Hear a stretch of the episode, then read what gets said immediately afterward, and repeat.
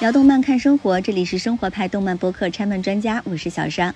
非常抱歉的告诉大家，这不是一期节目，而是一张请假条。不过大家请放心啊，这次的请假我们只请一周，也就是在下周四一月十一日，我们最新的一期节目就会如期上线了。那为什么会迟到呢？事情是这样的，在二零二三年最后一周，我的嗓子哑了，大概就是以下这个效果。的，我的嗓子，我的嗓子怎么成这样了？我的嗓子，我再也不能录播客了。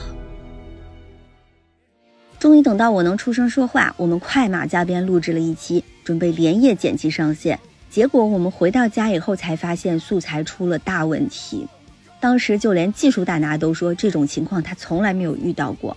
我们约好了第二天一大早去棚里补录，这样还来得及下午上线。然而就在当天夜里，我收到了糖糖的信息，他说他开始嗓子疼，外加发高烧。那对于拆门专家这样只有两个常驻主播的播客来说呢，真的是屋漏偏逢连夜雨，船迟又遇打头风，麻绳专挑细处断，厄运只找苦命人。那我和糖糖 就是这个苦命人。